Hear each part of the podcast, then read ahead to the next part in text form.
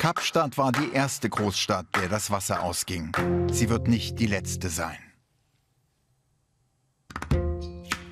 Jakarta, London, Peking, Tokio. Sie alle könnten in den nächsten Jahrzehnten den Tag Null erleben. In den meisten Teilen der Welt herrscht mindestens einen Monat im Jahr Wassermangel. Die Spanne zwischen Wasserangebot und Nachfrage wird immer kleiner. Aber wie kann das sein? Unser blauer Planet ist fast gänzlich von Wasser bedeckt. Genauer gesagt mit mehr als einer Milliarde Billionen Liter. Das Problem ist, dass 97 Prozent des Wassers auf der Erde salzhaltig und der Großteil des Süßwassers in Eiskappen eingefroren ist. Weniger als ein Prozent des Wassers auf der Erde ist trinkbar. Das macht eine Lösung besonders vielversprechend. Desalination. Desalination. Desalination. Die Meerwasserentsalzung scheint eine recht einfache Lösung zu sein. Man nimmt das nicht trinkbare Salzwasser, entfernt das Salz und schon hat man einen unbegrenzten Vorrat an Trinkwasser. Warum bauen wir also nicht mehr Entsalzungsanlagen?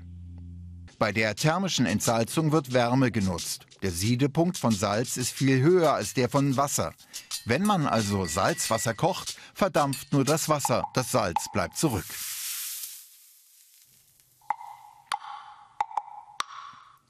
Bei der Membranentsalzung wird Druck verwendet. Salzwasser, hier zur Verdeutlichung rot eingefärbt, wird durch eine Membran gepresst, die nur teilweise durchlässig ist. Süßwasser, hier in blau eingefärbt, kommt durch. Das Salz ist auf der anderen Seite eingeschlossen. Erst im 19. Jahrhundert, als die Industrialisierung und das Bevölkerungswachstum die Forschung vorantrieben, wurde die Technologie deutlich verbessert. Das Bevölkerungswachstum ist der Hauptgrund für die zunehmende Wasserknappheit. Und bald könnte ein weiterer Faktor die Wasserentsalzung noch wichtiger machen, die globale Erwärmung. Wenn sich das Klima erwärmt, verdunstet mehr Wasser und wie schon Aristoteles bemerkte, bedeutet mehr Wasserdampf mehr Wolken, was zu mehr Regen führt. Aber Regen fällt nicht gleichmäßig. Diese Karte zeigt, wie sich der Niederschlag im Laufe der Klimaerwärmung verändert. Die Regionen in Lila werden mehr Regen abbekommen, die in Orange weniger. Vergleichen Sie das nun mit dieser Karte. Die roten Punkte zeigen Gebiete, die heute schon nicht genug Wasser haben. Trockengebiete wie der Nahe Osten und Kalifornien werden noch weniger Niederschlag bekommen. Andere Länder wie Indien werden mehr Regen in der Monsunzeit haben, aber weniger in der Trockenzeit, wenn die Menschen ihn am meisten brauchen. Das macht Entsalzungsanlagen noch wichtiger. Um Milliarden Liter Wasser zu kochen, braucht man viel Energie. Im Nahen Osten macht die Verfügbarkeit von fossilen Brennstoffen die thermischen Prozesse billiger. Aber andere Arten können 25 bis 30 Mal teurer sein. Doch die Energie muss nicht aus fossilen Brennstoffen stammen. Ein Start-up in Berlin bietet eine nachhaltige Alternative. Also das Wasser kommt aus dem Bohrloch in das System. Danach geht es durch die Druckerhöhungspumpe. Mit 40 Bar wird das Wasser zu den Membranen gepresst, wo das Salz vom Wasser getrennt wird. Es ist sauberes, entsalztes Wasser mit sauberer Energie. Grüne Energie, das ist der Schlüssel zum Erfolg des Unternehmens. Hier eine ihrer Anlagen in Kenia.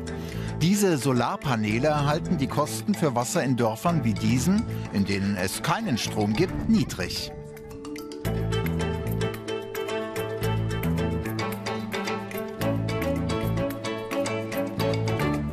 Wir bekommen Wasser sowie Strom aus Sonne und Wind umsonst, sodass wir jetzt 1000 Liter für 50 Cent produzieren können. Dieser Preis kann sauberem Wasser aus Flüssen oder aus Bohrlöchern Konkurrenz machen. Aber es gibt noch ein anderes Problem. Was macht man mit diesem Wasser? Wir haben das ganze Salz aus dem Wasser entnommen, um Süßwasser zu produzieren. Aber das Salz ist noch immer in der Substanz enthalten, die daher salziger ist. Dieses Wasser ist die sogenannte Salzlake.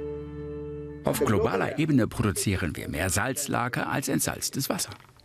Es gibt einmal das Rohr, das aus der Entsalzungsanlage kommt. Dann gibt es das hypersaline Wasser.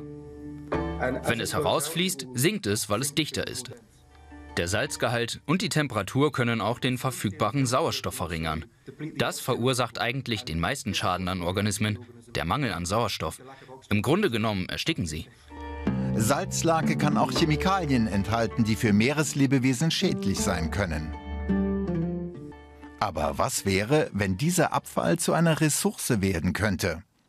Tomaten, Algen und bestimmte Fische können einen hohen Salzgehalt vertragen. Boreal Lights nutzt Salzlake, um sie in solchen Kübeln zu züchten. Uh, Derzeit gibt es Technologien für den Umgang mit Salzlake, aber in einem sehr kleinen Umfang. Die Herausforderung besteht darin, diese Technologien großflächig anzuwenden.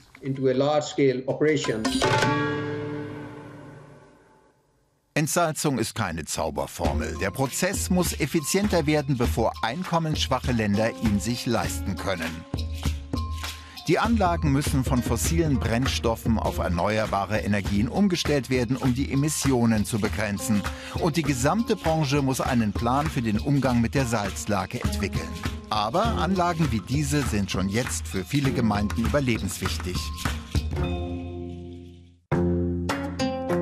Heute geht es Kapstadt viel besser und der Wasserspeicher ist voll.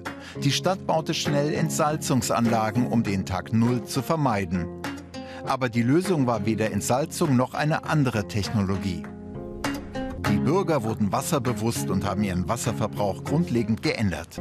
Wasser wird nun von ihnen als essentielle, unersetzliche Ressource verstanden.